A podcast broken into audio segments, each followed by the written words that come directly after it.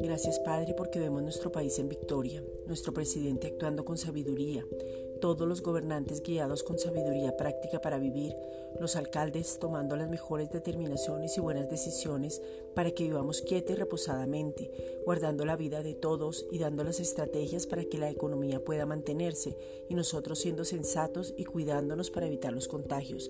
Primera de Timoteo 2.2.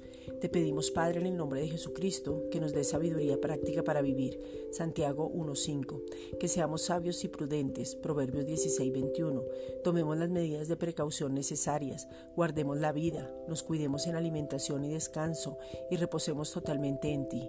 Hebreos 4:16. Seamos sensatos en todo. Primera de Corintios 10:15. Gracias Padre porque tú nos das lo que necesitamos y tú suples lo que nos falta. Filipenses 4:19. No nos va a hacer falta ningún bien. Hemos oído y queremos comer el bien de la tierra. Isaías 1:19. Disfrutamos y somos agradecidos por todo. Vemos en cada circunstancia una oportunidad.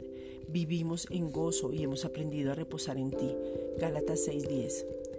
Gracias Padre porque podemos ver a cada persona saliendo en victoria de este tiempo, porque así como el pueblo de Israel salió con todo Egipto, vamos a salir en victoria de esta situación, porque en Cristo ya está la victoria.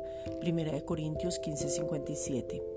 No hablamos carencia, no hablamos recesión, persistimos en nuestra forma de pensar, vemos la realidad, hablamos la verdad, somos sabios y prudentes, ahora estamos en Cristo. Filipenses 3:14.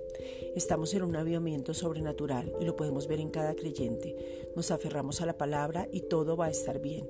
Estamos firmes, estables y llenos de gozo. Hebreos 6:19. El favor y la gracia de Dios van delante de nosotros.